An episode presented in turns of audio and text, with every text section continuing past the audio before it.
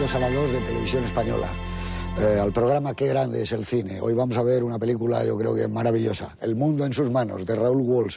Raúl Walsh es uno de los más grandes directores que ha dado la historia del cine. Quizá no ha contado con un aval como contaron otros de los que podrían sentarse con él en primera fila de Paraíso en el gran cine de, allá arriba. Pero creo que Raúl Walsh, que empieza en el mudo, naturalmente con Griffith, es un heredero de Griffith, y hay parte de su cine, esa sencillez apabullante, esa naturalidad con que cuenta que yo creo que viene directamente de David Ward Griffith. Pero como decía, quizás no ha contado con un aval suficiente para catalogarlo de gran maestro internacional, ¿no? Pero yo creo que él ha hecho tantas obras maestras casi como John Ford o como Howard Hawks y además en distintos géneros, en el género negro como son los Roaring Twenties o Twenties que pusimos aquí, en películas con, con Errol Flynn, el cine de aventuras yo creo que ha sido uno de los más grandes, incluso ya, en, como decía, en su época de cine mudo, pero prácticamente los westerns que ha hecho son inolvidables. El último, que fue además su última película, Una trompeta lejana,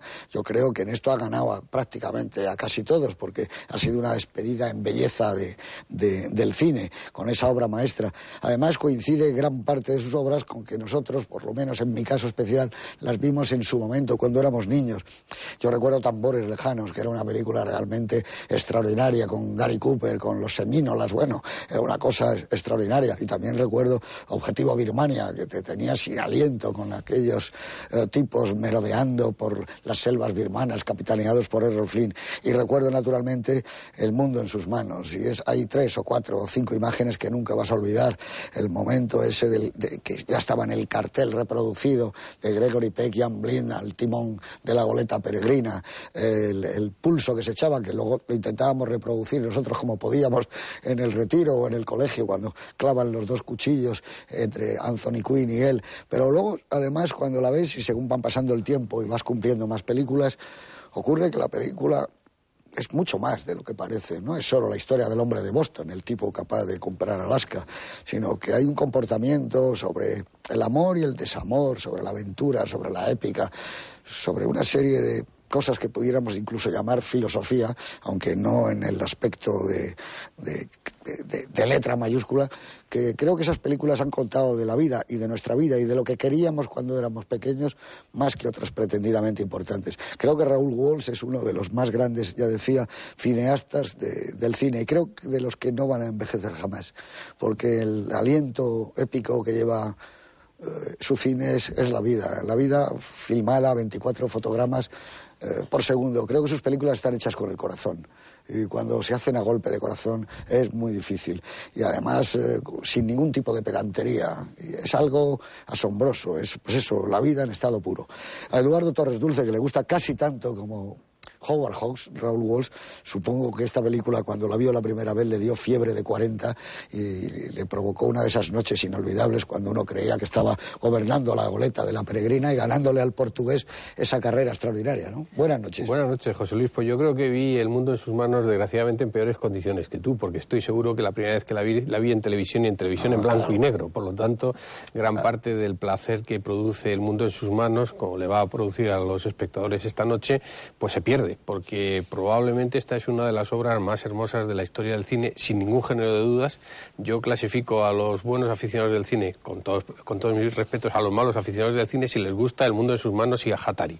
A los que consideran que El mundo en sus manos y Hatari eso es cine de entretenimiento, cine comercial o no es cine, y prefieren con todos mis respetos a Antonioni, yo los clasifico de segunda división, lo digo con todos mis respetos. Ah, por supuesto para Antonioni que tiene algunas películas estupendas. Pero es que creo que, como tú muy bien has dicho, El mundo en sus manos y Raúl Walsh pertenecen a lo que es el corazón del cine y no solamente del cine de aventuras, que lo es concretamente, y es expresar emociones y sentimientos a través de imágenes y sobre todo creo que producir el efecto que para mí es, es, lo que me llevó al cine y me sigue manteniendo en él, con dificultades en los últimos años, y es la capacidad de raptar al espectador. Cuando tú te sientes en una sala oscura y se, suspende la realidad, eso que decía Walter Benjamin y algunos otros teóricos, eh, si las imágenes son capaces de transportarte a un mundo distinto, meterte en la pantalla, casi como sucedía viceversa en la Rosa Púrpura del Cairo, esa es, eh, si se me permite decirlo, la prueba del algodón, el test de credibilidad de una película. Y yo creo que con cualquier película de Raúl Walsh, como tú dices, quizás porque es el, heredero directo de Griffith, es decir, el heredero directo de una manera de contar las cosas sujeto, verbo y complemento muy directamente, pero a su, vez además también muy sutilmente. Eh, pues esto es lo que hace grande el cine de Raúl Walsh, probablemente el más menospreciado, el, el, menos valorado, el menos tratado de todos los directores clásicos. Yo estoy esperando todavía una buena monografía hay algunas interesantes, una buena monografía sobre Raúl Walsh. Y yo sospecho que no se va a escribir nunca porque es un director desde el punto de vista crítico muy inabarcable. Es muy difícil eh, trasplantar al papel, trasplantar al análisis crítico eh, sus planos, porque los planos están hechos de una aparente simplicidad absolutamente apabullante. Aquí ves una carrera de goletas y dices, no se puede hacer mejor. Lo malo es cuando lo ves en otra película y se ve que sí se puede hacer peor, sin ningún género de dudas. Se puede contar una historia de amor eh, que es una historia de amor que le podría gustar perfectamente a Trifó a o a cualquiera de los de la Nouvelle Vague, una, historia de amor fu, a primera vista, eh, pues de, de, arriba abajo, pero no se puede contar mejor que aquí. Y no se puede llenar la película de personajes desde la foca Luisa hasta el esquimal manco al que le han cortado la mano los esbirros del zar, hasta ese Deacon House, que maravilloso John McIntyre, ese sentencioso hombre de la costa este del de Estados Unidos que habla con proverbios extraídos de la Biblia, o por no hablar del portugués, ese maravilloso personaje, probablemente el mejor personaje que ha tenido Anthony Quinn en sus manos. Es un personaje que parece directamente extraído de los cuentos de la costa bárbara. Esta es una película, además, que para mí resulta especialmente gratificante porque eh, te une directamente con lo que fue la literatura popular del siglo XIX. Para mí, el estado de gracia de la literatura como ente narrativo. Ahora que han desaparecido los grandes contadores de historias, que es muy difícil encontrar un cineasta, un novelista que te cuente una historia desde la A a la Z, la posibilidad de ver el mundo en sus manos es la posibilidad de dejarnos arrebatar por alguien que conocía profundamente lo que era el cine, que conocía profundamente lo que era la, narración y que no conocía en absoluto cómo aburrir. Muy bien, muchas gracias. Oti Rodríguez Marchante, buenas noches. Hola, ¿Qué pasaría, no esta película que vamos a ver ahora, El mundo en sus manos, si cayera por un festival de cine, por ejemplo, al Rojo Vivo? Sería una conmoción, una película, ¿te acuerdas, no? James Cagney, ¿qué pasaría? Yo creo que sería una conmoción, sería completamente... Además, no estoy seguro de, que se pudiera estar a la altura de, la, o sea, del choque que supone una película como esta. Yo creo que este tipo de películas hay que verlas a la edad que hay que verlas. Es decir, luego eh, te servirán ya para toda la vida. Yo creo que al cine se puede entrar, o al cine o a la cinefilia, se puede entrar por puertas y por ventanas y Raúl Walsh es una puerta, vamos, de, inmensa. Si se ve el mundo en sus manos a los 15 años, yo creo que ese es ya cinéfilo para toda la vida, porque no hay manera de, de, estar en mejor sitio que, dentro de esta película. Hay una cosa que es, los buenos son magníficos, pero es que los malos son todavía mejores. Es que es un, es, es un, una, un espectáculo que es irrepetible. No hay, Claro, luego mm, puedes estar viendo el mundo en sus manos el resto de tu vida, puedes tener 70 años, la, edad que sea, pero si, si has entrado a, la película... Yo por eso lo que recomiendo realmente es que, que si, si, hay algún niño de 12 años en la cama, o sea, ir y, levantarlo y que la vea, porque mañana va a tener algo grande que contar. Eh, por lo demás, eh, creo que eh, Gregory Peck hace su mejor papel y aún mejor que Gregory Peck, eh, Anthony Quinn, eh, establecen lo que es mucho más que un pulso, aunque todo se pueda ceñir en ese pulso que echan, pero establecen una especie de, diálogo interpretativo que es realmente magnífico, es asombroso. Eh, otros aspectos de la película, como, como lo que muestra, por ejemplo, ese San Francisco de, mitad del siglo XIX, esas, es la, la, escena de, la, de la carrera que, que es al menos de la carrera de goletas, que es al menos tan impresionante como la de cuadrigas de, de Benur, es, una película que se pega a la memoria, bueno, como tantas otras de, de Walsh, porque eh, yo, Tambores Lejanos lo debí de ver, la debí de ver con 13 o 14 años en televisión, en fin. y nunca más se te olvida, se te olvida esa película y siempre ya te, te gusta el cine por eso, porque has visto estas películas a esa edad. Por eso yo en realidad lo que recomiendo es que, que si hay algún niño en la cama que se levante y que la vea. Que lo saque inmediatamente. Muy bien, gracias. Antonio San José, buenas noches. Hola, buenas noches. Pues dinos algo antes de que vayamos a ver esta maravilla. Bueno, pues podemos decir, lo de los niños yo lo tenía apuntado también. si no quieren levantar a los niños, por lo menos que graben la película y que lo vean mañana, porque es... Eh, a mí me parece, José Luis, que que esto es cine en estado químicamente puro. Una de las diez mejores películas de la historia, para mí por lo menos, es eh, El mundo en sus manos. Eh, se lo van a pasar estupendamente los espectadores que, que recuerden la película o que no la hayan visto. Porque además es una película no ya de género, de aventuras, para mí es una película de géneros, porque hay muchos géneros dentro del mundo en sus manos. Claro que es el cine de piratas, de alguna forma, las goletas, la, la peregrina de Salem, la Santa Isabel, esa carrera a la que os habéis referido. Pero hay también algo de western, en ese San Francisco del 1850, en las chicas, las fiestas, las peleas, en, ese hotel eh, lujoso donde al final tienen que aceptar a toda la cuadrilla de Jonathan Clark. Bueno, ahí hay mm, cine muy bien resuelto y luego para mí también es la apoteosis del tecnicolor. Esta película tiene un color especial. Eh, cuando decía Eduardo que la vio en blanco y negro en televisión, pues claro, pues te pierdes pues, pues todo, porque el color es, mm, eh, hay un montaje casi transparente en esta película.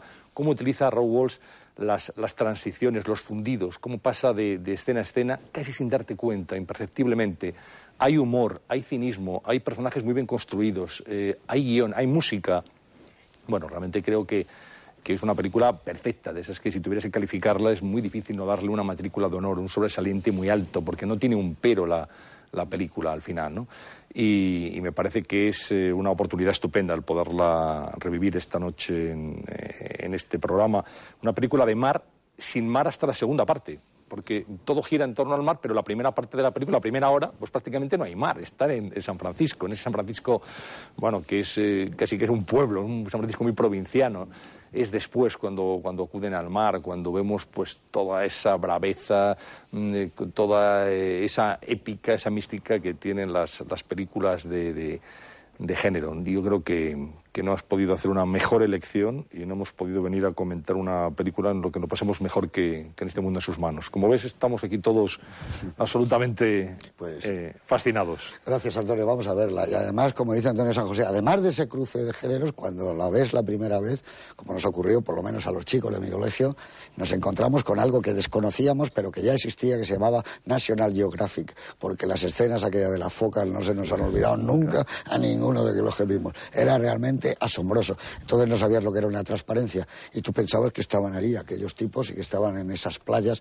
llenas con miles y con miles de focas, porque realmente el, documental que añadieron con las transparencias es inolvidable. Así que vemos una película que participa del western, de las películas marinas, de, hay escenas estupendas cuando elige la ropa, que él elige una ropa muy bonita, el, capitán, el hombre de Boston, sombreros, como los va tirando, esa especie de que la vida podía ser también así, que era un camino, era realmente inolvidable para todos los que vimos esa película, pero que luego no sabíamos quién era Raúl Walsh, pero cuando el tiempo dices, es el de Tambores Lejanos, es el de Al Rojo Vivo, es el de Objetivo Birmania, es el de tantas y tantas maravillas. Es un poco Robert Louis Stevenson del cine, ¿no? Él tiene ese toque que tenía Stevenson cuando leías esas novelas suyas maravillosas como La Isla del Tesoro o Jekyll y Hyde, ¿no? Así que con todos ustedes, ¿qué decías? Gentleman Jim. Y Gentleman Jim, claro, que era una maravilla. Lo que pasa que luego... Oh, es que Gentleman Jim posiblemente es una de las mejores películas que se han hecho de... De boxeo, sí. de boxeo, pero con todo lo, duro que está el boxeo. Pero aquellos combates en unas barcazas en el río son inolvidables, ¿no? Tenía algo del espíritu de los pioneros. Así que nada más, con todos ustedes vamos a ver una verdadera maravilla en el momento que sale la Universal Internacional y ya entra la música. Bueno, yo creo que, que hay que, no solo lo de los niños, cojan un termómetro, bájenlo a 36,5, pónganselo y a ver cómo está la temperatura de su cuerpo cuando acabe. Y cuando acabe nos volvemos a ver. El mundo en sus manos, de Raúl Walsh. Aquí estamos, de vuelta de cómo debía haber sido la Costa Bárbara, esa, ¿eh? el Barbary Coast. Bárbara. Bárbara, ¿eh? Bárbara. Estábamos en el año 1952 cuando se filma la película, un poco más atrás, donde se desarrolla en su época, y para centrarla, digamos que en el año 52, pues que en España, por cierto, todavía había ah, racionamiento, eh, es el, en el Teatro Español se estrena La Tejedora de Sueños de Buero Vallejo.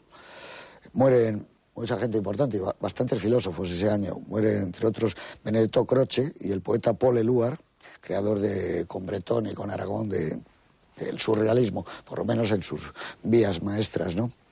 Eh, digamos que en España, como decía antes, se declara libre la venta de aceite y de carne y se suprime el racionamiento de pan y queda muy pocos meses para que termine la pesadilla. Miguel Miura estrena Tres sombreros de copa que había escrito 20 años antes, en el 32.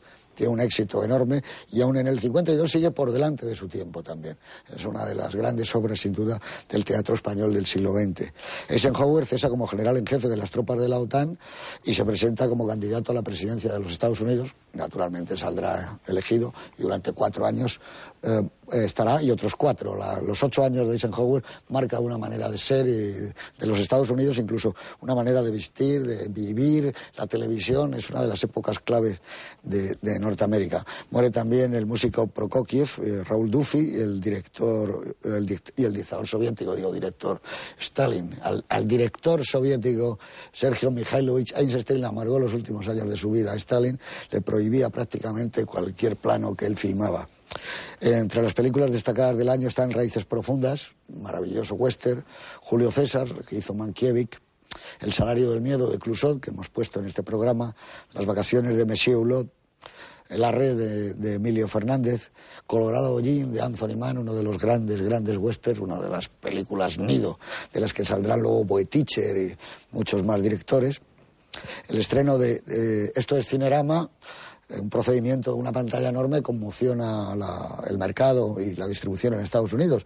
Es la lucha ya a brazo partido con la televisión. Tarda en llegar a España un par de años, pero también aquí tiene un suceso enorme. Su primera película, naturalmente, y la segunda son documentales. Lo bonito que son las pirámides de Egipto, las cataratas del Niágara, la plaza de San Pedro de Roma. Y luego ya vendrá mm, una película, que es La conquista del oeste, aunque se notaba el borde de las pantallas y tiraba un poco para atrás.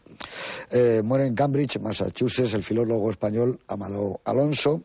También, eh, digamos que la obra del novelista Alberto Moravia, entre otras La Romana y El Desprecio, que son llevadas al cine, son condenadas por la Iglesia y entran en- en- directamente en la excomunión del, del- novelista.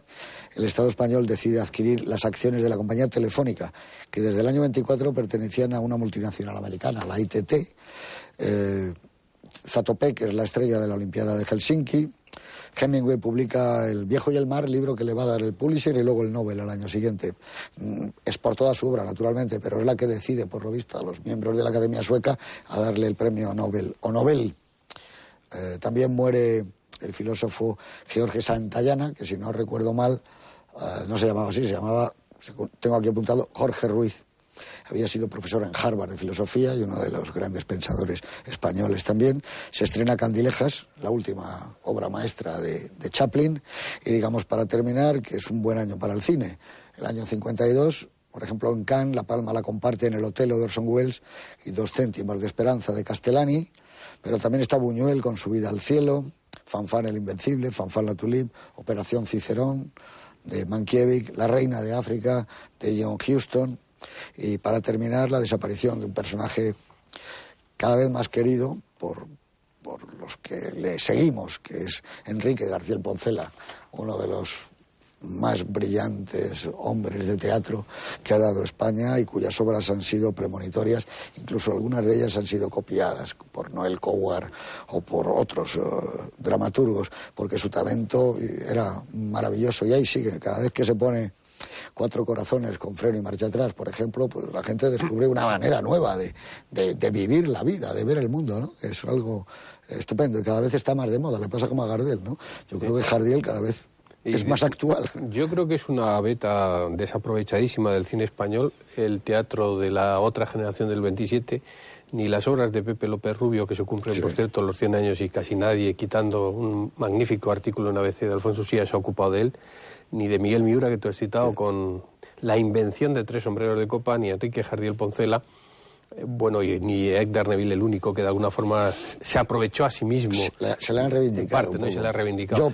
Pero esa generación es una generación desaprovechada y hay muchísimas de sus comedias que tendrían una, un, una versión cinematográfica importante. Y cuando se han hecho, particularmente Jardiel no ha tenido especialmente suerte. Hay por ahí alguna, eh, alguna versión de Eloísa que no está mal, incluso en teatro, porque es que lo, que sí es cierto es que son autores muy difíciles de, de, llevar incluso al teatro. Yo últimamente recuerdo una puesta en escena de Sergi Belbel, el dramaturgo comediógrafo catalán, de Madre el drama padre en el Teatro Latina aquí en Madrid, hará un año, año y medio, que es absolutamente fascinante. Por cierto, he leído en algún sitio que va a poner en escena de front page eh, la la versión de Charlie MacArthur y de la, la comedia de Charlie MacArthur y Ben Hedge, ¿no? Pero es una lástima, ya que los has citado, que, el cine español no haya aprovechado ese, ese venero de, comedias. Yo, yo me acuerdo, yo era un genio también. Eh, tenía obras, en una obra llegaba un tipo y le decía a la novia, mira canillo, y dice, ya qué bonito, y dice, los había más caros, pero eran más caros. Cosas geniales, o sea, yo y todos estos. Es, un poco esa generación, un poco inglesa, como inglesa vestían muy bien, les gustaba mucho comprarse un suéter.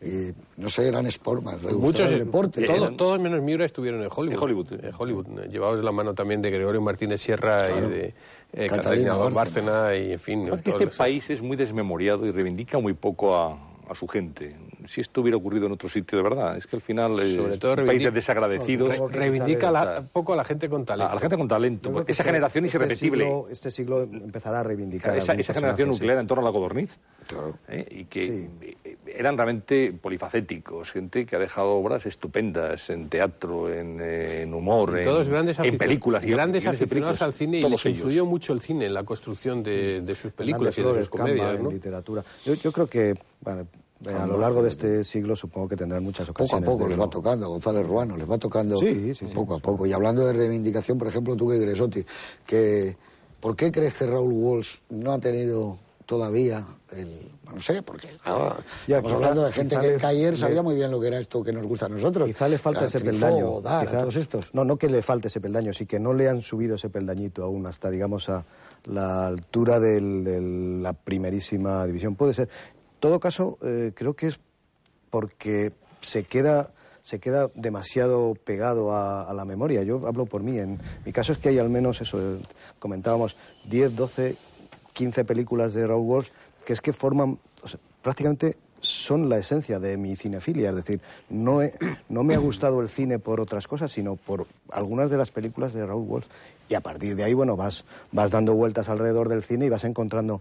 Pero quizás sea un director y, le ha perjudicado en ese sentido de que se te ha quedado demasiado pegado al alma, por decirlo de algún modo, y no, no ha dado pie a que tenga un estudio mucho más racional, mucho más, porque forma parte de, y quizá porque no era aburrido también. Es que al final, para reivindicar y para, subir ese peldaño, eh, hubo una época en la cual había que hacer películas eh, no, pero bueno, pesas. Eh, John Ford y, todo, no es John Ford, Nicolas exactamente en el Todos ellos eran, eran grandes directores, ¿no? Y Pedro West pertenece a esa, a esa división, sin duda. Pero él hizo de todo, hizo western, hizo cine negro, hizo cine de aventuras. realmente supo narrar muy bien. Yo creo que en esta película saca lo mejor de Gregory Peck. Aparte de, de, Matar a un ruiseñor, que es una película que donde a mí Peck me fascinó, aquí eh, le saca lo mejor esa honestidad, ese tipo duro, pero que al mismo tiempo es eh, está lleno de sentimientos.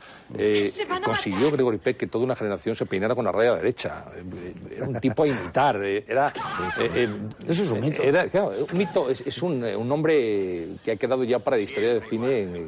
y aquí yo creo que saca lo mejor de Peck. Y lo mejor de Anthony Quinn, seguramente, junto con Salvador Griego, es un mejor papel. Sí, yo creo que el problema que tiene Raúl Walsh es que, yo lo he dicho un poco en la presentación, es que es un, es un director, le pasa algo más, le pasa como a Hawks. Lo que pasa es que Hawks era más estilista, era, él hacía solo las películas que él quería. El problema yo creo que ha tenido Raúl Walsh y que sigue teniendo es que fue un hombre de estudio. Es decir, desde el primer momento fue un hombre de la Warner en el que él no elegía sus películas, sino que le decían, el lunes empiezas eh, esta película, el otro, el otro día otra película.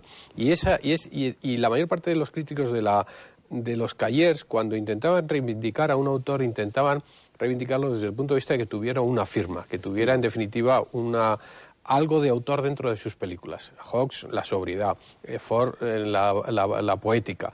Y en el caso de Walsh es que es muy difícil eh, aprenderlo, aun teniendo, como tú dices, dos o tres obras maestras en cualquier género, incluidos los musicales. yo creo que, que, Walsh tiene un estilo, tiene un sello. Es decir, tiene un, estilo tiene un estilo. Tiene un estilo, pero cuando coges Oti sus películas están rodadas con la estética del estudio. Es decir, lo que pasa es que él tiene el estilo de su forma de de, apoderarse del material desde un punto de vista muy grifitiano, muy, muy de Shakespeare, Pero, etcétera, no, hay un punto más, es decir, eh, hay algo en Walls que sus aventuras, o sea, lo, como eh, antes comentabas tú en la presentación que el cine de Walls es muy clásico, viene del mudo, del mudo, evidentemente aprende a narrar con una corrección de, de sujeto, verbo, predicado, pero yo creo que va un paso más allá, Walls, que no le ocurre a otros directores, y es que a veces elude el sujeto y el predicado y se queda exclusivamente con el verbo, es decir, la acción pura. Y hay eh, episodios, aquí en esta película hemos podido ver, donde en apenas tres planos te cuenta la película que Antonioni, por citar un citado, eh, pero eso, eso, eso eh, tienes razón, Oti, pero eso pasa en Ford y pasa en Hawks. El problema, el problema de. Eh, tú ves esta película y la lectura de los planos, si nos ponemos en plan pedante, que es plano general, plano medio, plano sobre, sobre la espalda, un over shoulder de esto y plano general. Lo que pasa es que, como es un clásico, si puede resolverlo en un plano general, pues lo resuelve en un plano general. Hay muy pocos primeros planos en esta, en, esta, en esta película y estamos hablando de una película que esta no, tiene un formato tradicional, no es un formato de scope. Te vas a Los Implacables, que es dos o tres años después, y te encuentras con una planificación completamente distinta. Es decir, es, eh, Walsh, como ha nacido con el cine, pues sabe lo que tiene que contar. Entonces, en sus películas eh, eh, cuando ves una película de, de, como tú dices, tú no te olvidas nunca. Y no te olvidas nunca porque está la fisicidad, están las emociones, los actores están realmente muy bien, están realmente muy bien, y él saca un partido enorme al guion, pero saca un partido enorme sin participar nunca en el guion, porque él no era de los que mm. participaba en el guion, porque es capaz de filmar o colocar la cámara allí donde la secuencia requiere lo que requiere, que es en definitiva la, base, de, una manera muy eficaz. Ahora, ponte a analizar para escribir, como yo digo, una película de Walls. Es que al cabo de cinco minutos dices, ¿qué escribo? Si es que es todo, te ha entrado todo por los ojos, te ha llegado todo directamente al corazón, es muy difícil, porque Hawks, por ejemplo, tiene el la famosa firma de la cámara a la altura del la sobriedad a la altura de tratar a los personajes. Hay de alguna forma un estilo de personajes. En Wells, como ha tratado tal cantidad de, tipos de personajes, de, de, géneros, de tipos de películas, y todos encuadrados dentro de un estudio, al menos durante muchísimos años, como es la Warner, pues es muy, es muy difícil. Únicamente cuando comparas una película, un melodrama de Wells con un melodrama de otro de los directores que trabajaban para el estudio, es cuando te das, te das cuenta de las diferencias. Cuando coges un western con uno de Wells con otro de los que trabajaban en la Warner, es cuando te das cuenta de las estas. Incluso, desde mi punto de vista, que me perdone Miguel, María, si nos está escuchando, que es un gran fan, cuando coges una película de Michael Curtis y coges, hecha en la Warner, y coges con, con Walls, siendo buenas las películas de Michael Curtis, las de Walls tienen algo más que es para mí muy difícil de explicar, porque insisto en que la planificación es muy clásica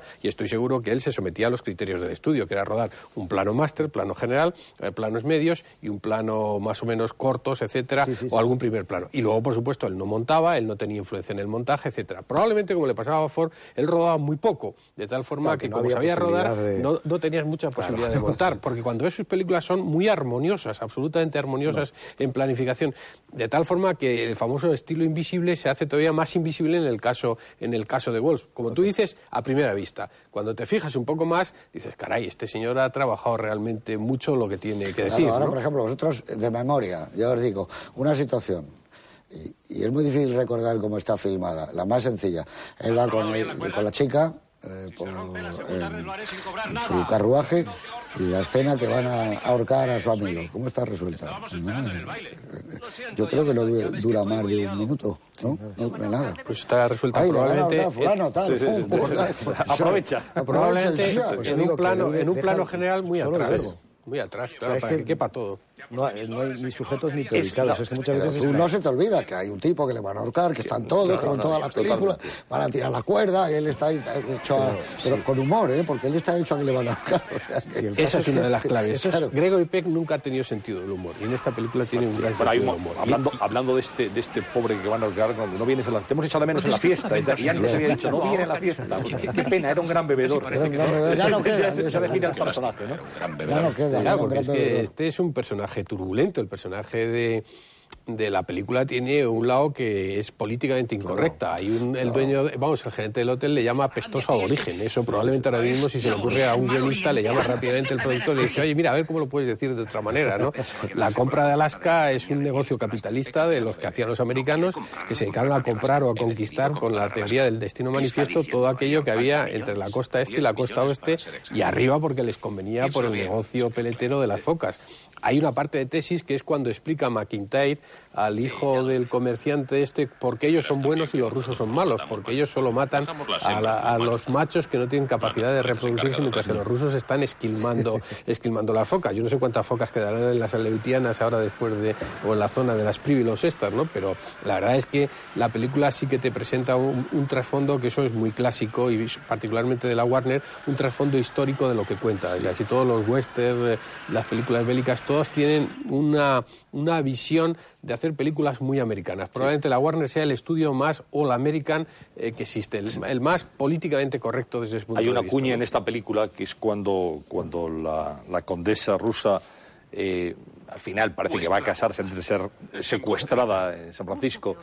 Eh, que va a casarse con Jonathan Clark y dice, bueno, seremos americanos y, y cantaremos, reiremos y aprenderemos a ser libres. Eh, es, eh, Eso es- se, contrapone, potencia. se contrapone siempre con los rusos, ¿no? Sí, Es sí, sí, seremos rusos- americanos. Hombre, la- la- Aprenderemos, dice, Es aprenderemos a no tener miedo. En plena Guerra Fría. En plena Guerra La Fría. cuando decís lo de, eh, de Gregory Peck del humor, es que Gregory Peck está tratado como, como Errol Flynn o incluso antes con Douglas Fairbanks. Sí, está no, tratado es es- igual. Es que es una película, da lo mismo decir de piratas que de espadachín. También, ¿no? Es que tiene la parte, hay- la parte final es una estructura parecida al halcón y la flecha, es decir, Y ese tipo... prisionero de Zenda. Sí, es, Es la parte más floja de la película, ¿eh? es donde el, el- el ritmo se estanca y la película ha sido tan complicada en muchas cosas, tan rápida y tan complicada, que la parte final en Sitka queda, desde mi punto de vista, estando bien, porque está muy bien rodada, queda más convencional. No, queda lo que más pasa es que no hay otra manera ¿no? de contar eso. Porque yo lo que sí que noto, Raúl Walsh, y en algunos otros directores que provienen del mundo, es un respeto por el espectador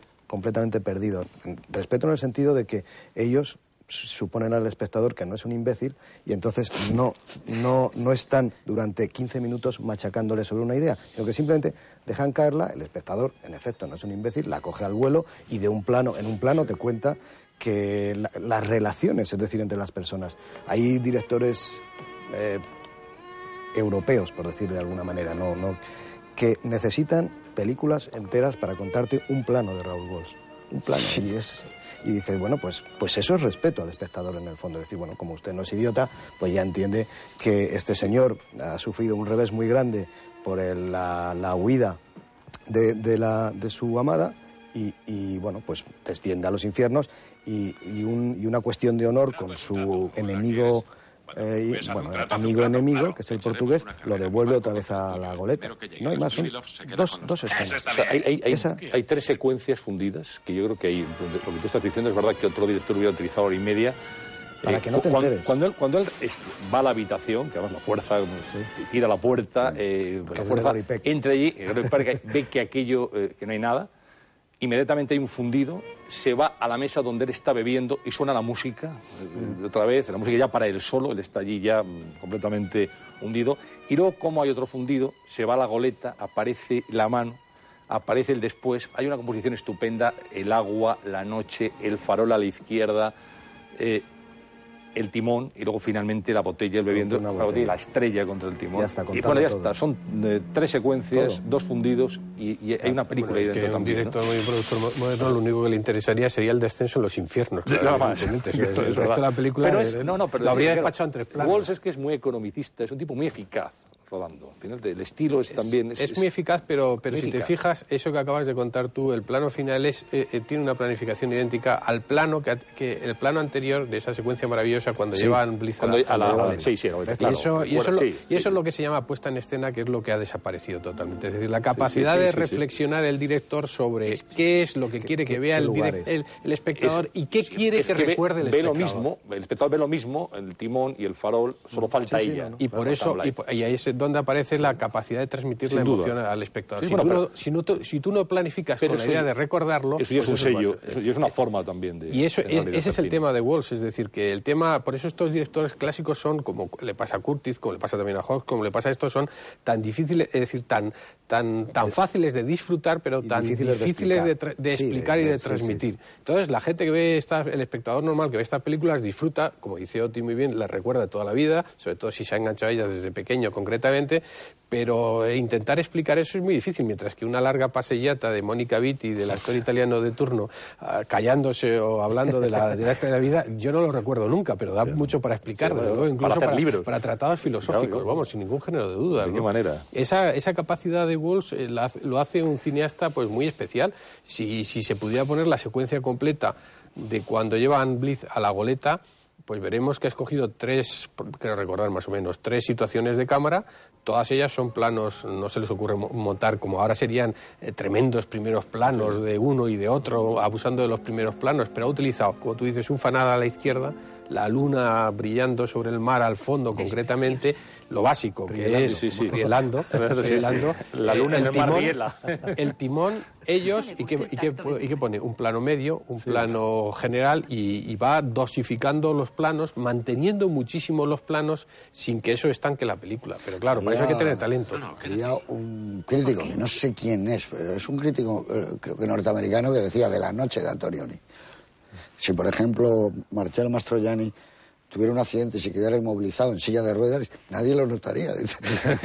porque está petrificado desde que empieza. Nadie notaría nada. Pero, eso es verdad. Aquí, en cambio, es todo, todo velocidad, es ritmo, es aventura. es, va, la película, fíjate, como decías tú, no hay mar al principio, pero ellos bajan, hay unos que están diciendo, eh, whisky gratis. intentar, él entra, saca a, su tripulación. la, primera, la primera escena, cuando ves ese puerto, es que ya, lo, siguiente que haces es que te das un salto ahí. Es decir, que te, ese puerto que siempre era como el mismo puerto, con, esas, eh, eh, cómo son los tipos, cómo van caminando.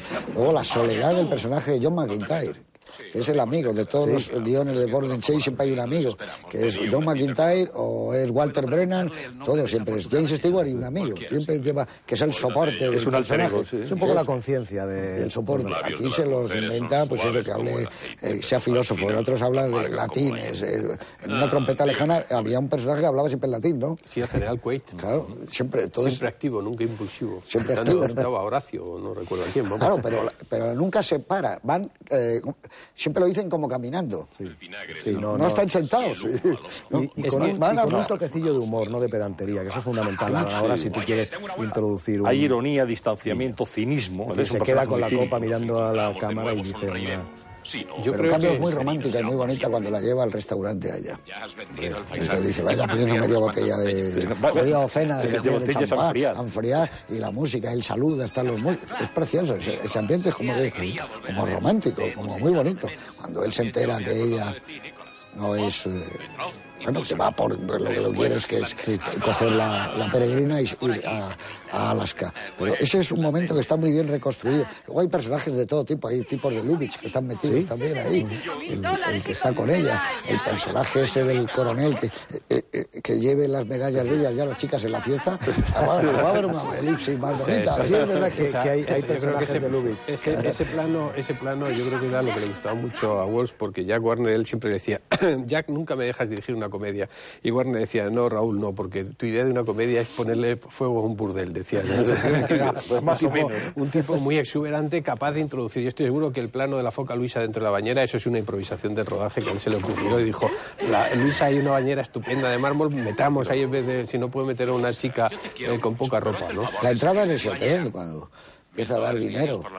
Venga, tantas habitaciones. No, no, de la planta importante. ¿Cómo entra? Luego ese mundo que están todos bebiendo, el sastre, los, todo eso, a una velocidad imparable. El sombrerero No, pero luego, luego yo creo que luego tiene la enorme virtud del guion, que tiene unos diálogos, unos diálogos adicionales maravilloso. de Horace McCoy, el, el de por quién, el novelista de por quién matan a los caballos, que hizo la, la película sin ¿Quién Nicola. puede matar a- ¿Por quién puede matar a los caballos? ¿Acaso no matan ¿Acaso a los matan a los caballos? caballos?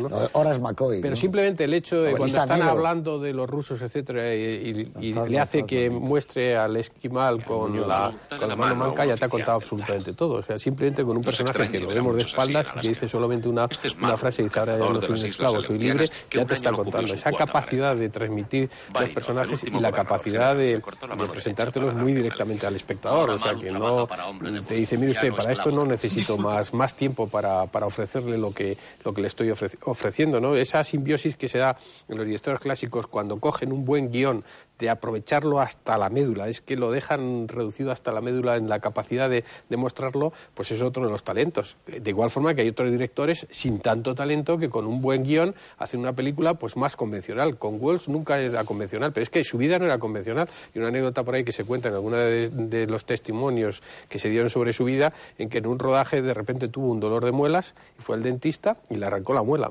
Y sangrando se presentó a dirigir inmediatamente la película, ¿no? O la famosa anécdota que contaba siempre que, que para rodar una película muda en los mares del sur tuvo que quemar una isla de cocoteros y la única forma que, que pudo quemar la isla de, co- de cocoteros, algo políticamente incorrecto, sin ningún género de dudas, que alteraría no el nivel ecológico de los mares del sur sin ningún género de dudas, fue casarse con la hija del jefe.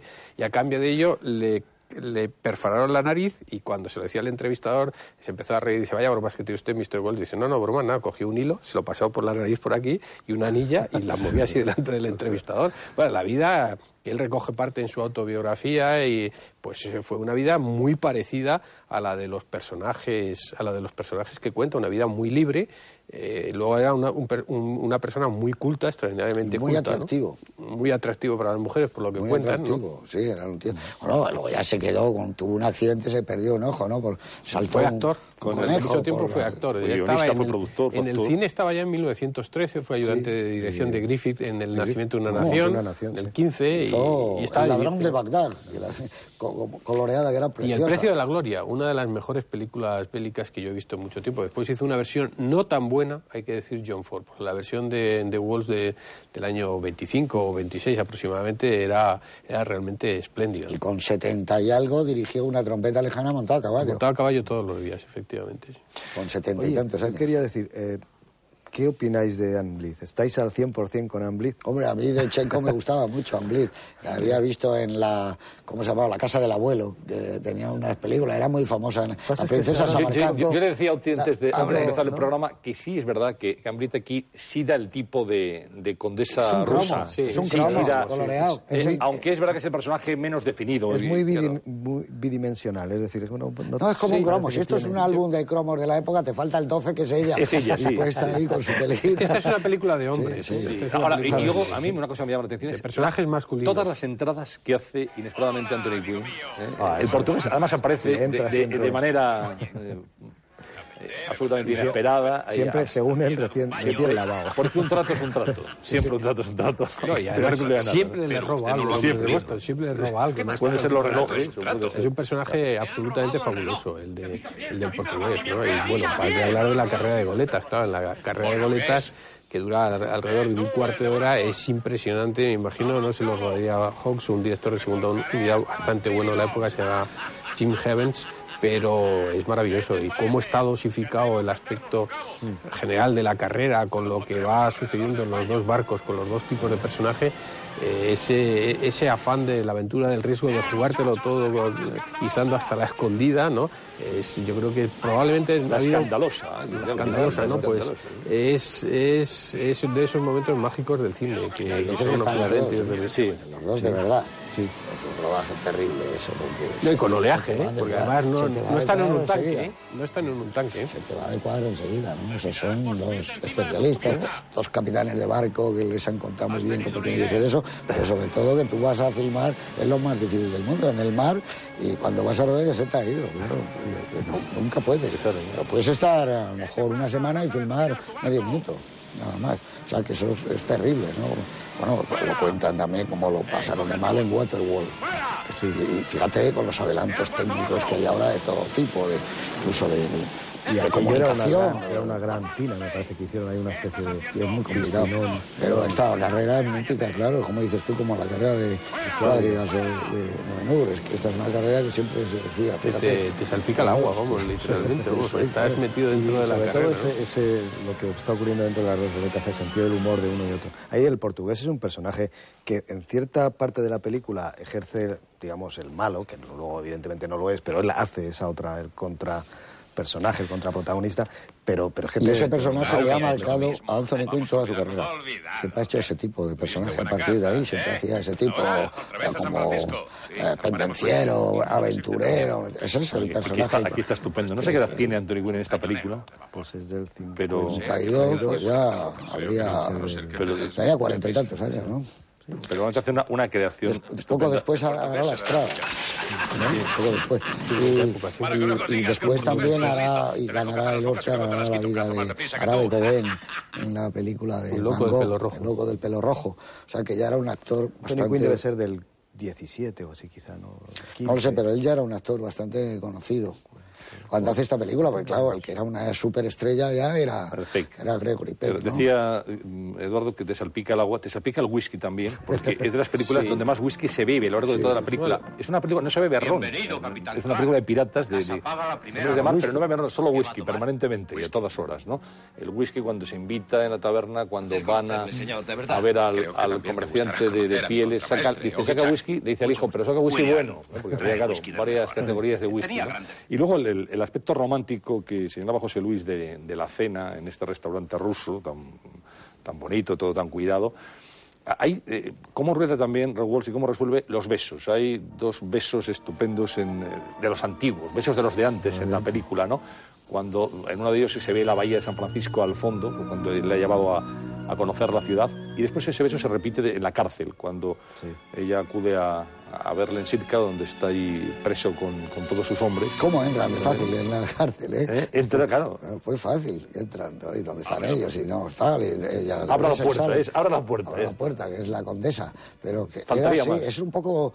El, el, el, mundo narrativo de los miserables de Víctor Hugo, es el mundo de rápido, de vamos, claro, vamos, sí, vamos. Sí, es, que, es, es el prisionero de Zenda, es la novela de aventuras y la novela por entregas, es el, el folletín, porque participa del folletín también esta película. Pero él era muy capaz de hacer también las cosas muy complicadas, porque hizo el western psicológico antes ah, de cualquier otro western psicológico. Acosado, maravilloso, se llama Pursuit, maravilloso, ¿no? Y Colorado Territory, Juntos hasta la muerte, es un western muy oscuro, muy complejo, igualmente que Camino a la venganza a es la otro camino camino de la a la horca. es otro ¿Cómo hubiera hecho Moby. Dick, por ejemplo, distinto de Houston? Claro. Sí, mucho mejor que Houston. A mí sí. no me parece que la película de Houston sea una Mejor. película. Me parece una película muy aburrida y muy, muy, muy pedante. Es una película de guerra, Los desnudos y los muertos, la novela de Norman Mailer. Norman Mailer siempre dijo que había sido la mejor adaptación de una de sus novelas. Es una, una novela maravillosa. Así es que yo creo que, que Wolf ha sido menospreciado durante mucho tiempo, insisto, porque lo consideraban eh, un oficinista de la Warner, es decir, un tipo, un, un, artesano, alguien con talento para coger un buen guion, etcétera. Pero pues, es que coge su carrera y está llena de películas. Los indios entran por la ¿no? ¿Eh? Él decía, los indios entran por la derecha y salen por la izquierda. Eso decían que hacía Raúl Walsh, y luego, claro, veían las películas y el propio Mankiewicz se daba cuenta de que no era eso, que, no, que la organización que él tenía de la puesta en escena, primero era muy sencilla, segundo era muy clara.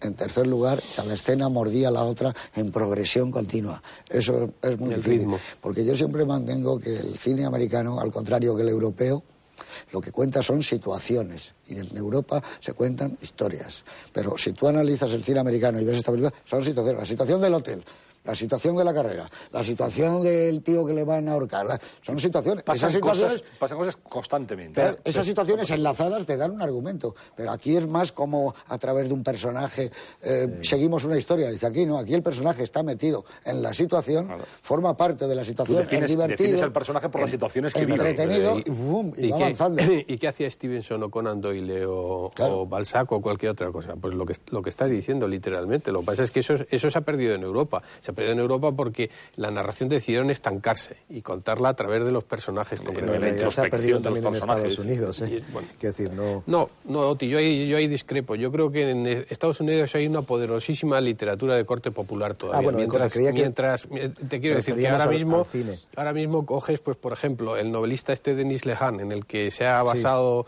Mystic, Mystic River, la película sí. esta. Bueno, No, pues, no, lo- impresionante. pues es un, es un tipo, es un narrador popular, o sea, no es un novelista, un No, no, novelista estupendo, cine, ¿no? Que Pero- el cine americano, el actual, lo que pretende más bien, o el, o el mejor, entre comillas, por así decir, es europeizarse. ¿no? Totalmente de Pasa que acuerdo. esta es una que película... No, no, no seguir ese, ese camino. Esta es- que- Totalmente de acuerdo. Esta es una película típica de aquello que decía Godard, que el cambio del cine mudo al sonoro supuso quitar un cartel. Es decir, tú veías una película muda y la veías y de repente salía un cartel y decía, ah, Mike, es el malo. Ese y luego seguía la película. Bueno, el quitar ese cartel supuso para mucha gente, como Raúl Walsh, como Ford, como Hitchcock, bueno, ganar tiempo. Pero para otros, los que vinieron después, quitar ese cartel supuso perder tiempo. Porque Porque tenía trataban de contar cómo era de malo Mike. Y dicen, no, Pero es que el- venía- ya Walsh sabemos venía del cartel. Walsh venía del cartel. Claro, estos, todos los del mundo venían de esto. que, tenía- cartel. que les quitaron el cartel y dijeron, bueno, Pues ya está. mucho, El- el- más el rápido. cine y esta es una el película cine- ejemplar para eso. Y eso lo vio bien Godard. Dijo, el, el paso del, del mundo al sonoro ha sido quitar un cartel, pero para algunos, digo yo. Sí, pues el cine moderno ha consistido en quitar el plano y dejar el cartel. Ese es el cambio del cine moderno, de alguna forma. Claro, es decir, De intentar cine- explicar de Sí. sí. eh, de buena parte del cine moderno. El cine moderno se ha hecho extraordinariamente discresivo, en algunos casos estupendo. Yo soy un fanático de Eric Romer, que no es precisamente un cineasta no digresivo, por decirlo de alguna forma, o de Truffaut o de Rossellini, que no son cineastas físicos en ese aspecto, aunque sean cineastas muy emocionales desde mi punto de vista, ¿no? Eso no tiene nada que ver una cosa con la otra, pero lo que es eh, lo que tú dices, el cine clásico presente en Walls, pues que es mucho más complejo de lo que la gente cree, insisto, que organizar una película o una planificación de un rodaje como esta, para luego te quedes así, es muy complicado. La gente que cree que está tirado, que es una cosa que te pones ahí dos goletas, las Y no filmas y unos actores que entran y salen y dicen, esto no tiene ningún... Esa solo desde un punto de vista y una técnico. planificación previa muy potente. Pero luego el conjunto es el que te da una armonía, una belleza, un ritmo interno, una euforia, No, no, una, y- y un una disfrute en definitiva y una historia... Eso es lo complicado, Sí, ya no solo sí, el, sí. montar un rodaje y montar un, un espectáculo, sino haber contado una historia. No, y luego era una industria. En ese momento, que tú ves, por ejemplo, dice Aaron Rosenberg es este productor y es el productor de los westerns de algunos De Anthony Mann. de Anthony Mann. Y entonces cuando tú ves el primer plano que dices San Francisco y ves el, el mar, el decorado, dices, ese solo ya lo sabe Raúl que se rueda desde aquí, porque no hay, No hay posibilidad. Bueno, eso va creando también una manera de ser. Y el otro dice, hombre, por supuesto, ya sé que lo voy a Todo eso es una ir al industria. otro lado ¿no? al otro lado no, porque al otro lado nos vemos nosotros. Es, es el estudio. Pero, había que ser muy prácticos en eso. Claro, y ellos, eh, es una industria, y le dan lo mejor que tiene cada estudio. Y este, claro, lo que hace es que saca, pero petróleo y, y- y oro de cada escenario que le dan. Viste la figuración de una manera estupenda, son los tipos más duros. Tú te vas fijando en los segundos términos, son perfectos todos los que salen por allí. Lo de los caballos es maravilloso, el ritmo que tiene, cómo van unos caminando y los otros se van en el, aquel coche de caballos. El hotel, la entrada, fíjate cómo es ese hotel ya lujoso, que ya hay un tipo a la puerta en aquel mundo. Y ya cuando entran ya es decorado. Pero está bien que sea ya el decorado. El hall es enorme, si te has dado cuenta de ese hotel. Está transformado en algún otro decorado de la Universal que acaban de terminar. Es enorme. Y se aprovechaba todo. Pero claro, eso es la industria a toda máquina, dándole a unos directores que eran de industria, eran, eran claro, no fallaban. Y además, si a él le fallaba eh, Raúl Walsh, tenía Michael Curtis, que hacía eh, Robin de los Bojes, o sea, y que hacían estas cosas, y luego hacían cine negro muy bien. ¿Por qué? Dices, bueno, porque eran unos No, profesionales... esa versatilidad es fantástica. ¿eh? No, es rodar que- una, una de aventuras, como decía. Eduardo, que el lunes empiezas esta que es de aventuras, pero es que dentro de dos meses tienes Luego otra de eso- cine Sin hacerlo con rutina, porque si echas un vistazo a la filmografía de Walsh, desde el 39 hasta el 59, en 20 años, habrá rodado pro- probablemente 25 o 26 o 27 películas, probablemente, de las cuales casi seguro en este momento, si nos ponemos a leer la filmografía, hay 17 o 18 absolutas obras maestras. Pero obras maestras totales, por lo que estáis Sí, diciendo, sí, es decir, sí, por concepto, por no de- producción. pusimos aquí, Claro. o sea, No, oh, si es que tienes 200 y, y películas que, que la gente no recuerda en este momento, con las películas que hizo eh, de guerra, Northern Pursuit, por ejemplo, es una, una película de guerra que no desmerece de absolutamente ninguna. Y los, y los que quieras, los gavilanes del estrecho, si es que puedes tirar eh, por todos los... Por todos ¿Tiene los esa más allá de las lágrimas? más allá de las lágrimas, sí, por supuesto, jefe. sí, en el año 55. Tiene otra de mar, el liderazgo de los mares también. Bueno, tiene. ahí hay una... Claro, luego si tú vas viendo... decir, la mejor secuencia que tiene el soldado Ryan, sin ningún género de dudas, para mí, es cuando esa madre ve venir a aquellos coches y que le van a decir que su hijo se ha muerto. Que decía todo el mundo, es muy fordiano, y es verdad, sin una palabra. La madre, desde la ventana, ves que le está diciendo el general aquel o eso, y se cae al suelo y se pone a llorar. Más allá de las lágrimas, la, la escena cuando la mujer ve llegar al marido, que ya sabe que viene y que está vivo, y descubre que le falta una pierna, es impresionante. Cómo lo recibe ya el impacto de, de verle que le falta una pierna y cómo va caminando camino de su casa. Y dices, claro, está sacado de ahí. De esas cosas clásicas de las que hacía. ¿Cómo lo contaban? Lo contaban de una manera distinta, lo que hay- contaban desde el corazón. Hay un, hay un secreto y en esta película y otras de Raoul Walsh y otras de, de otros directores que el punto de vista... O sea, eso es... A la hora de... Dices, ¿qué, qué escribes de esta película? O sea, sería un tratado kilométrico, simplemente ir analizando en qué, en, eh, o sea, en qué estado ves tú, o sea, de- o desde dónde ves tú cada momento la película. Cómo eh, hay secuencias que estás en la, dentro de la cabeza de, de, por ejemplo, de Gregory Peck. Hay secuencias que estás dentro de la Sí, cabeza sí. de, decir, cómo te va sacando y, pero bueno, eso de una manera, de- bueno, casi sin darte cuenta te va cambiando los puntos de vista, pero de una manera lógica, por otra parte. La secuencia de la boda, es- tú sabes exactamente Si no mucho más que, que Gregory Peck, sabes muchas cosas de ella que él no sabe, pero no sabes que se ha ido, porque eh, te ha dejado justo en el momento en el que se van a casar, eh, los dos lo quieren hacer, a la mañana siguiente le está preparando, no sabes que ella se ha ido. Ahí estás en la cabeza de Gregory Peck, pero en otras situaciones de la película estás en otra cabeza. Es una cosa curiosísima. ¿Dónde está situado el centro ahí? Una curiosidad, eh, lo de los percebes sin cáscara, que parece que los brindis de la película, no sé Percebe qué, sin cáscara. Pues qué traducción será. de- es- eso es porque es la mejor manera de comérselos también, ¿no? Esto es un chiste. Pero yo, no- yo es que a veces me da un poco de miedo no haber visto, en este caso, desgraciadamente no he visto la versión original, porque claro, es que la- Esa- esa traducción es muy rara. Las traducciones, tra- eh, traiciones del doblaje a veces son terribles, ¿no? Porque... Eh, La película sería El mundo en sus brazos. Es Adams, Sí. El mundo en sus brazos. Bueno, que aquí tiene más sentido en, en español El mundo en sus manos. ¿no? Sí, en el título original está bien. El, Sí, el mundo en sus brazos porque la abraza, Claro, la abraza y la y- vez y es eh, Titanic. al timón y a ella, Es ¿no? Que son, son las dos cosas que importan de su vida, es la Ahí goleta pere- recuerda mucho ahora cuando y, la ves a, a Leonardo DiCaprio, ¿verdad? Sí, en el momento cuando... Pero claro, está bien porque dice el mundo, tener el mundo en la palma de la mano, era una frase sí, más sí, española, sí, sí. ¿no? Sí. No, en tus manos, no, depende de el ti, está en mundo- tus manos, está en sus brazos. Ese el mundo final es glorioso, ese final cuando le dice cuando dice John ¿Para qué McIntyre, lo único que le preocupa es, es- es lo que le no le preocupa en ese momento, es decir, la goleta y esa mujer tenga el es fantástico. No, no, no, no le interesa nada a Alaska. Si tiene, tiene el mundo en ¿para sus qué manos. quiere Alaska el final, bueno, el primer plano y el último plano son perfectos. Timón. El primer Bueno, plano entonces, con el velero y el... ¿Cuál es el plano que a ti más te gusta? Bueno, yo, claro, ver, yo creo- que hay que elegir por lo menos eh, de esos planos de las dos goletas casi embistiéndose en mitad del oleaje, eso es puro, pero puede ser además de segunda Yo voy de segunda dirección, vamos, ¿no? de segunda unidad, ¿no? Pero yo voy a escoger un plano que a mí me gusta mucho y que demuestra el, el talento enorme de, desde mi punto de vista de cineasta de, de ¿no? que no era simplemente un artesano, un oficinista de la Warner al que le daban un buen guion y de lunes a viernes pues lo ponía en marcha. ¿no? Y es el plano general de Gregory Peck abandonando el salón de boda mm, tras saber que la condesa se ha ido y que no se va a casar con él. Es un plano general larguísimo, muy bien iluminado, en el que, en el que Walsh no lo corta, a diferencia de cualquier otro que lo podría cortar, y nos deja ver la absoluta desesperación de ese personaje. Ese plano general de Peck atravesando hasta que casi desaparece en la escalera demuestra la sabiduría de, de Walsh y su talento para, para poner en escena sentimientos, que yo Sí, creo que es la base del, del cine clásico. El mismo plano general de Gregory Peck en vacaciones en Roma, cuando se han ido todos y él se queda solo y le va acompañando hasta que sale él en aquel plano general enorme, ¿te acuerdas? Se van todos los periodistas. Peck es para esas cosas era maravillosa esa cara, porque era como la, la honradez, la bondad y el, a veces el Pero, desencanto. pero fíjate que aquí no hace ningún movimiento Nada. de cámara. Deja la cámara Eh. quieta y deja que el personaje se pierda espacialmente hasta el fondo de la de la, de la esta. Yo creo que, que combinar imágenes con emoción, esa es la clave del cine, del cine clásico y eso es lo que se ha perdido. Bueno, ¿y para ti, Oti? Pues yo reconozco que eh, lo que es el final mm, me invita tanto a, a rebobinar y a volver a ver la película, que es que o sea, esa, esa frase tan bonita de para qué quiere Alaska si tiene un mundo en sus manos, y, el- y me parece hiperromántico además, y la, me gusta mucho.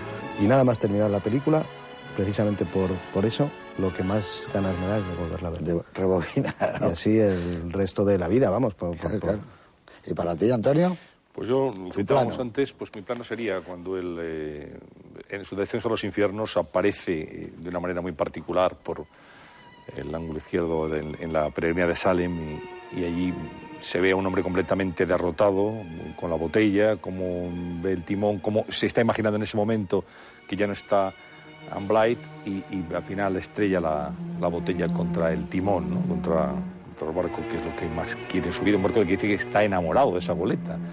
Y, y, bueno, a partir de ahí es eh, otra película. Empieza su capacidad de recuperación, empieza el mar y hay otra, otra segunda parte de la historia maravillosa. Es decir, que hemos visto hasta aquí y a partir de aquí. ¿no? Yo creo que es un punto de inflexión en la película estupendo. Claro, pues claro, es que lo mejor es, evidentemente, es la carrera, pero bueno, vamos a poner que nos tire bustos los cuchillos al suelo, Sí, aquel maravilloso chan, Ah, chan, sí, sí, y sí. cuando ellos se quedan y empieza el, el, el pulso ese que se van dando, eso. eso, es muy bonito. Las apuestas. pierde, y las apuestas.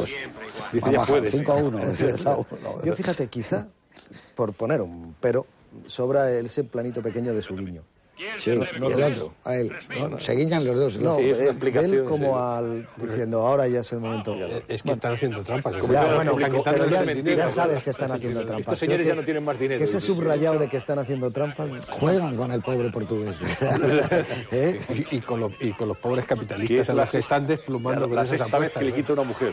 Esta vez le quita una mujer. Que tiene algo quitar. Para ellos, los portugueses en Hollywood son con el pelo muy rizado, con el pendiente, igual que salía Spencer Tracy haciendo de portugués, Manuel, el Pero eso, portugués, es- eso es muy Capitanes por- Intrépidos. porque los portugueses se instalaron en la costa cerca de San Francisco y hay una película de Hoss que es Tiger Shark en el que el personaje principal, que Edward, Edward G. Robinson, es portugués y eh, toda la historia se desarrolla en los ambientes de pescadores portugueses, o sea que debía de haber y debe haber una colonia portuguesa probablemente instalada en la costa bárbara, o sea que, que eso sí que parece muy, muy exacto. Vamos, Con el ¿no? pelo ensortijado. Sí, sí, claro. Con pues qué obscenidad los- de Anthony Quinn and Bliss. Ah, Es impresionante. eso, eso. ¿eh? Pero, pero es completamente obsceno. Y cómo luego se lo recuerda en el barco, que entiendes, porque se lo hace muy bien, le hace una burla realmente que... Bueno, y le cuesta casi el barco porque Bueno, le sí. embiste, le embiste Cuando va por él. la peregrina Claro, a, a si no recibe Isabel, ¿no? ese golpe en la cabeza, hubiera hundido el barco. No, hemos, no hemos dicho que tiene escrito una novela estupenda, ¿eh? La ira de los justos, que él dice claramente que la escribió sencillamente porque ya no le permitían rodar. Y entonces, como no le permitían rodar, decidió escribir, escribir una novela que es un western, un western que empieza en la guerra civil y acaba, acaba muy trágico, ¿eh? dicho sea de paso. No es, Eso nada, es no es nada eufórico el, el Tragedia. ¿eh? Que llegues a una edad y no te dejen filmar como les pasó a ellos.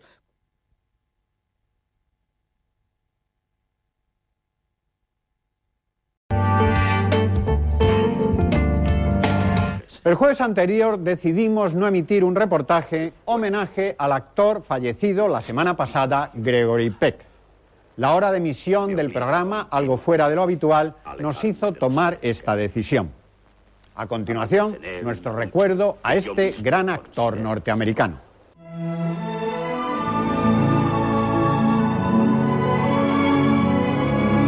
Uno de los actores más elegantes y nobles de la historia del cine, curtido en mil batallas mundanas y en otras tantas aventuras amorosas, Gregory Peck, fallecido la pasada semana a los 87 años, quedará para siempre fijado en la gran pantalla como un rostro perfecto en su suave virilidad, amistoso en su limpia mirada, digno aún en las escasas ocasiones en que hubo de ejercer de villano.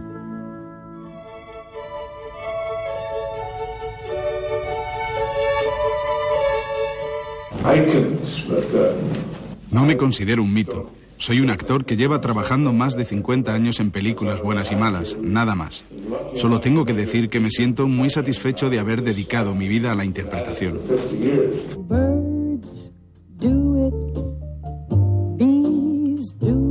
de grandes películas, llevaron la impronta de su personalidad a los cuatro puntos cardinales. Aunque su extensa filmografía no fue toda ella un dechado de virtudes, sin duda estuvo presente en algunos de los mejores títulos de un cine clásico, allí donde Hollywood implantó su ley del espectáculo y de la vida durante varias décadas del siglo XX.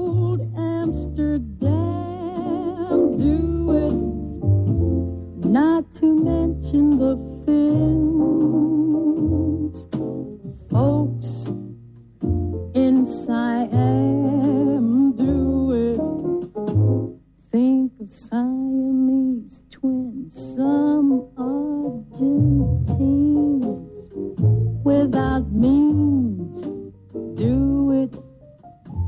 People saying in Boston, even beans do it. Let's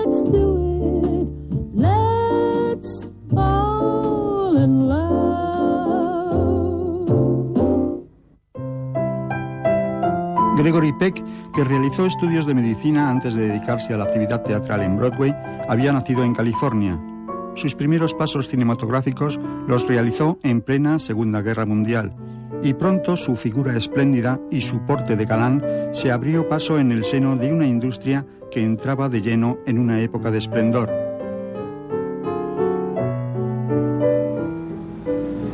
Dear Lord, let me have patience and forbearance where now I.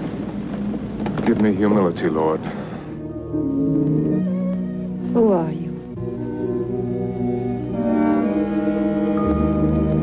Su primer papel significativo llegó de la mano del maestro inglés Alfred Hitchcock, ya en su etapa americana. En Recuerda, Gregory Peck daba el tipo, a pesar de su juventud, de médico psicoanalista con trastornos mentales que acaba enamorándose de su primera pareja legendaria en el cine, la angelical Ingrid Bergman.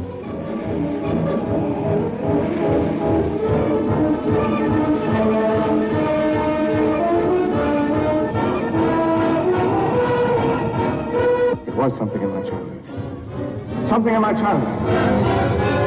I remember now. I killed my brother. En La Barrera Invisible encarna por vez primera uno de esos papeles que le darán justa fama como defensor de derechos humanos y causas perdidas, o cuando menos en entredicho. Es un periodista que se camufla como judío para poder escribir desde dentro una serie de artículos sobre el sentimiento antisemita. Look, I'm Jewish and you don't take Jews. That's it, isn't it? I never said that. If you don't accept Jews, say so. Don't raise your voice to me, Mr. Green. You speak a little more quietly, please. Do you or don't you? Mr. Green, I'm a very busy man. Now, if you want me to phone for a cab or room at the Brewster, I'll do so. Otherwise, Otherwise, what? ¡Fuego a discreción! ¡Fuego a discreción! Aprovechando el filón de películas de aventuras con ambiente marinero que proliferó en los últimos años 40, Gregory Peck rueda en Inglaterra y bajo la dirección del maestro Raúl Walsh, El Hidalgo de los Mares, paradigma de cinta de acción y barcos. Capitán desea, señora, que su señoría y la criada permanezcan abajo. ¿Tan perturbadoras pueden resultar dos mujeres, capitán? Debo recordarle, señora, que mis hombres llevan sin pisar tierra más de siete meses. Capitán. ¿Y cuántos lleva usted en el mismo caso? La ballena blanca se ha reído de mí. Esa idea me humilla. En Moby Dick interpreta al legendario capitán Ahab, implacable y vengativo cazador de la gran ballena blanca que engulló su pierna y le obligó a fundirse con una pata postiza de amenazantes y obsesivos repiqueteos en la tarima de su majestuoso velero. Una novela memorable de Herman Melville que recibió una digna traslación fílmica a cargo del indómito John Huston.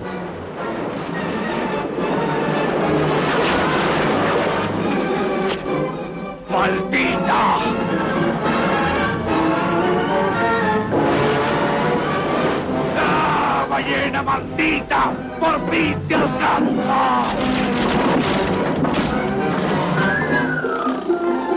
Pero entre tanta peripecia marina, Gregory encontraba tiempo para dedicarlo a unas románticas y enredadas vacaciones en Roma, en busca de la chica perfecta. Ella era nada menos que Audrey Hepburn, una princesita bien y modosita en busca de libertad y de amor. Naturalmente se rindió a los pies del héroe, otra vez en funciones de periodista, el apuesto reportero Joe Bradley. Según la leyenda, si un embustero mete ahí la mano, la boca se la morderá. ¡Qué terrorífico! Hágalo usted.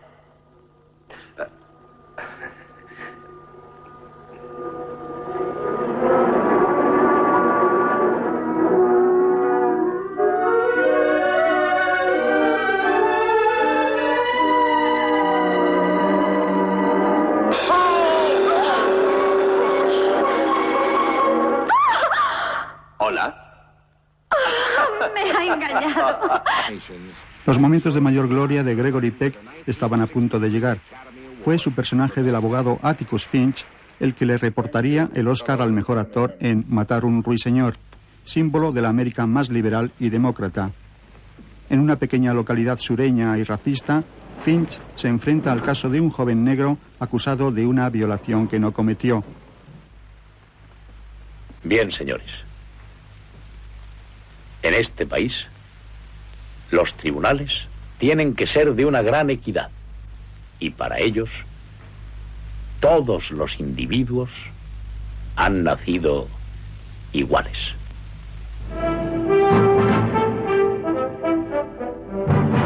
El western fue otro de los géneros favoritos de Gregory Peck. Westerns clásicos y grandiosos, crepusculares o familiares, sensuales y eróticos en su dura intensidad de personajes y situaciones.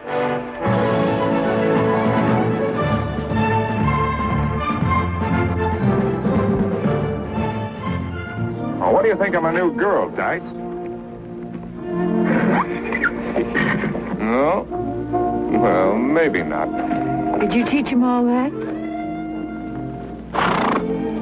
All that and lots more. He'll turn in a dime and give you a change. You want to try him? Me ride him? Or are you just having fun with me? Or can't you ride bareback? Of course I can. Well, let me see you. Respetado por todos como ejemplo de actor por encima del bien y del mal, Gregory Peck rodó más de 70 películas donde hubo un poco de todo. Personajes pícaros o íntegros, enamoradizos y deseados, quijotescos o simplemente buenas personas. Rozó casi todos los géneros, pero brilló sobremanera en las comedias de intriga o de enredo amoroso. Su sombra mítica y carismática quedará para siempre en el panteón de los actores ilustres, en el recuerdo de su generación y de todas las generaciones de un cine que nunca será ya igual.